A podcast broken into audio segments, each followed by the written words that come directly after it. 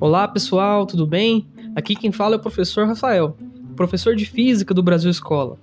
No nosso podcast de hoje, nós vamos falar sobre os mitos e verdades sobre a viagem no tempo. Será que existe viagem no tempo? Me acompanhe então para a gente entender melhor essa história.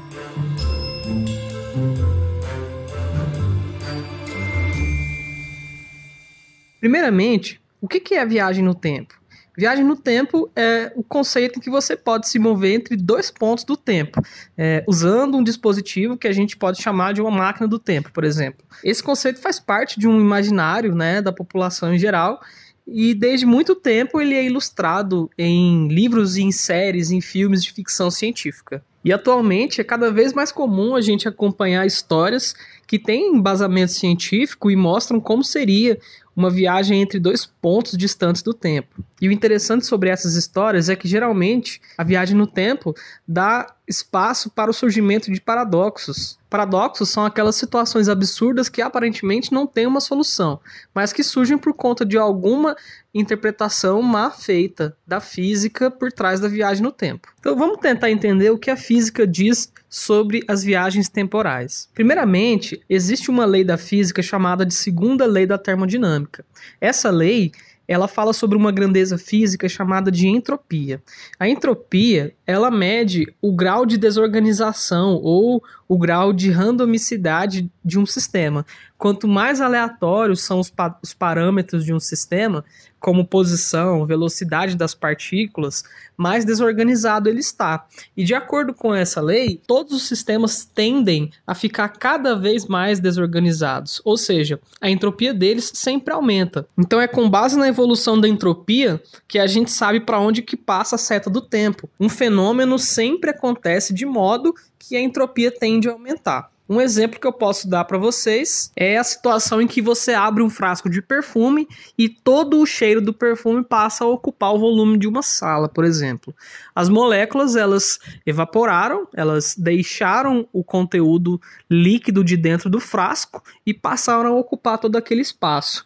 Você vai poder esperar durante toda a eternidade que essas moléculas agora que estão dispersas no ar nunca vão voltar para dentro do frasco. Se isso acontecesse, é como se a entropia desse sistema estivesse diminuindo ou você estivesse voltando para um ponto no passado. Então, de acordo com os nossos conhecimentos de física clássica, a gente sabe que essas moléculas não voltam para dentro do frasco, uma vez que o próprio tempo não anda para trás. Mas nem tudo se resume à física clássica. Com o avanço da física moderna, a gente aprendeu novas concepções de tempo. Um exemplo disso são as teorias da relatividade de Einstein, que mostram que o tempo pode passar de forma diferente caso nós estejamos nos movendo em uma velocidade muito próxima à velocidade da luz, ou ainda caso a gente se encontre em um local onde o campo gravitacional é diferente em relação a um outro relógio que esteja medindo a passagem do tempo.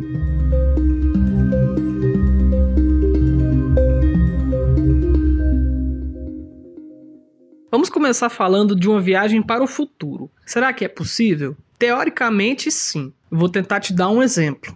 Imagine uma situação em que você entra em uma nave espacial e que você quer fazer uma viagem para o centro da galáxia. A distância entre a Terra e o centro da nossa galáxia é de mais ou menos 30 mil anos-luz. Isso significa que uma viagem de ida e volta teria uma duração de 60 mil anos, caso você conseguisse se mover à velocidade da luz. Mas para hipoteticamente você chegar em uma velocidade próxima à velocidade da luz, você deveria acelerar de uma forma segura, porque acelerações muito grandes esmagariam os astronautas que estão nessa nave. Então vamos supor que essa nave em questão acelere a uma taxa de 10 metros por segundo ao quadrado, que é uma taxa segura de aceleração que não vai causar nenhum dano fisiológico para esses astronautas. Acelerando a essa razão, a nave iria chegar em uma velocidade muito próxima à velocidade da luz em aproximadamente um ano. A partir desse ponto, a nave poderia desligar os seus motores e continuar viajando exclusivamente pela ação da própria inércia. uma vez que, movendo-se no espaço vazio, não há nada que possa parar o movimento dessa nave. Passado-se um certo tempo, a nave deveria então ligar os motores, agora no sentido contrário, e começar a frear até parar completamente no centro da nossa galáxia. Como a gente falou, essa viagem tem uma duração de aproximadamente 60 mil anos para quem está na Terra. No entanto, para quem está dentro da nave, passaram-se apenas 40 anos. Mas como assim? Por que se passaram apenas 40 anos para quem está dentro da nave? O que aconteceu nesse caso é um fenômeno conhecido chamado dilatação temporal. De acordo com a relatividade especial de Einstein, quando a gente se move em uma velocidade muito parecida com a velocidade da luz, o tempo passa de uma forma mais lenta para a gente. É como se o ponteiro dos relógios dos astronautas que estavam dentro daquela nave girassem de maneira muito mais devagar do que os ponteiros dos relógios que ficaram na Terra. Quando esses astronautas regressassem para a Terra, eles estariam 40 anos mais velhos. No entanto, na Terra já haveriam se passado 60 mil anos. Então, a gente está falando de uma situação onde houve uma viagem temporal para o futuro. A despeito de todas essas dificuldades técnicas, teoricamente é possível sim fazer uma viagem ao futuro. Basta que a gente se mova em uma velocidade suficientemente grande. Agora, uma viagem no tempo para o passado já é uma conversa totalmente diferente.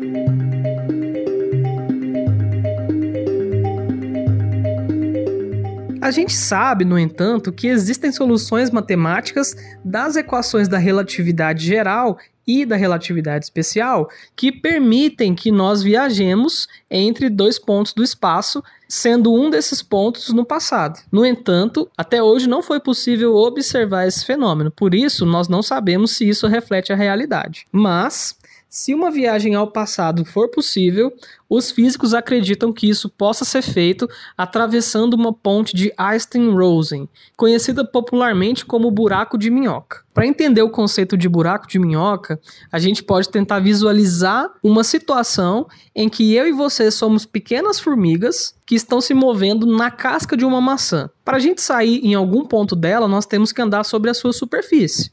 No entanto, uma lagarta, por exemplo, conseguiria fazer um buraco por dentro da maçã e sair em qualquer qualquer outro ponto dela. É justamente isso que acontece com a ponte de Einstein-Rosen. Ela permite, teoricamente, que você entre em uma posição do espaço e do tempo e saia em uma posição completamente diferente. No entanto, como eu mesmo já disse, nós nunca conseguimos observar uma ponte de Einstein-Rosen. E mesmo teoricamente, para que a gente pudesse atravessar um buraco de minhoca, seria necessário que existisse uma massa negativa. Uma massa que, em vez de produzir atração, produza uma repulsão gravitacional. E a gente nem sabe se isso existe. Mas, voltando para o campo das hipóteses, se de fato existisse um buraco de minhoca e a gente conseguisse de alguma forma atravessar ele, uma série de situações estranhas e aparentemente sem solução começam a surgir. Essas situações são conhecidas como paradoxos temporais. Um dos paradoxos temporais mais conhecidos é o paradoxo do avô. É aquela situação em que você viaja para o passado e impede que o seu avô conceba seu pai ou a sua mãe. Nesse caso, se você for bem sucedido, você nunca poderia ter existido. Isso não faz sentido nenhum, concorda comigo? Uma das possíveis soluções desse paradoxo é dizer que se você consegue viajar ao passado, você vai repetir exatamente as mesmas coisas que você já viveu, como se o futuro já fosse pré-determinado. Por isso, você não teria chance de fazer escolhas diferentes e nem mudar o futuro. Outro paradoxo bastante curioso é o paradoxo de Fermi. Esse paradoxo brinca um pouco com as probabilidades. E ele é mais ou menos assim: só porque eu e você nunca vimos um viajante do tempo, nós não podemos afirmar que eles não existam. Com relação a isso, o físico inglês Stephen Hawking uma vez organizou uma festa e só informou os convidados depois que a festa acabou. Isso porque a festa em questão era exclusiva para viajantes no tempo. Uma vez que ninguém compareceu à festa, Stephen Hawking concluiu que não existem viajantes no tempo.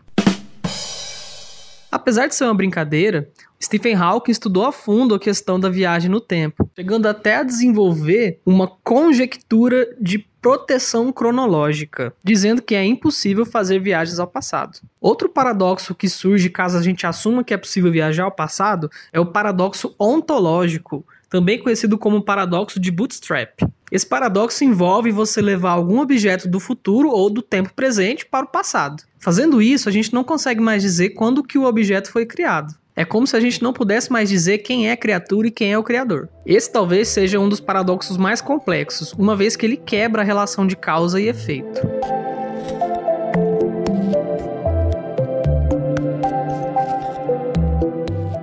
Agora, falando um pouquinho sobre relatividade geral, os físicos também sabem que a sua posição em relação ao campo gravitacional de um planeta também afeta a forma como o tempo passa para você. Quando o espaço está muito curvado por conta de um planeta massivo ou de um buraco negro, a luz precisa percorrer um espaço maior para se propagar. Isso faz com que a percepção de tempo seja diferente para dois referenciais que se encontram em posições distintas de um campo gravitacional. Recentemente, alguns estudos foram feitos para verificar isso. O experimento foi feito com dois relógios atômicos em alturas de 33 centímetros diferentes.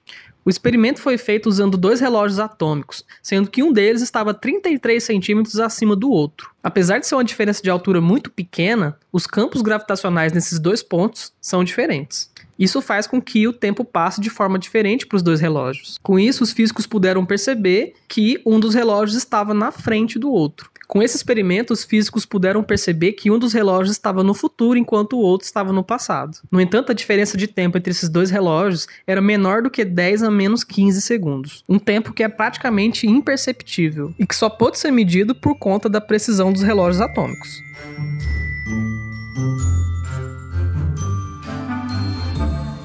Resumindo a nossa conversa, a gente aprendeu hoje que é possível fazer uma viagem do tempo ao futuro. No entanto, até hoje nós não tivemos nenhuma demonstração convincente que prove que é possível viajar ao passado. Além disso, de acordo com o que a gente já aprendeu da relatividade geral e da relatividade especial de Einstein, o tempo não é uma linha reta e ele também não passa de forma igual para todo mundo.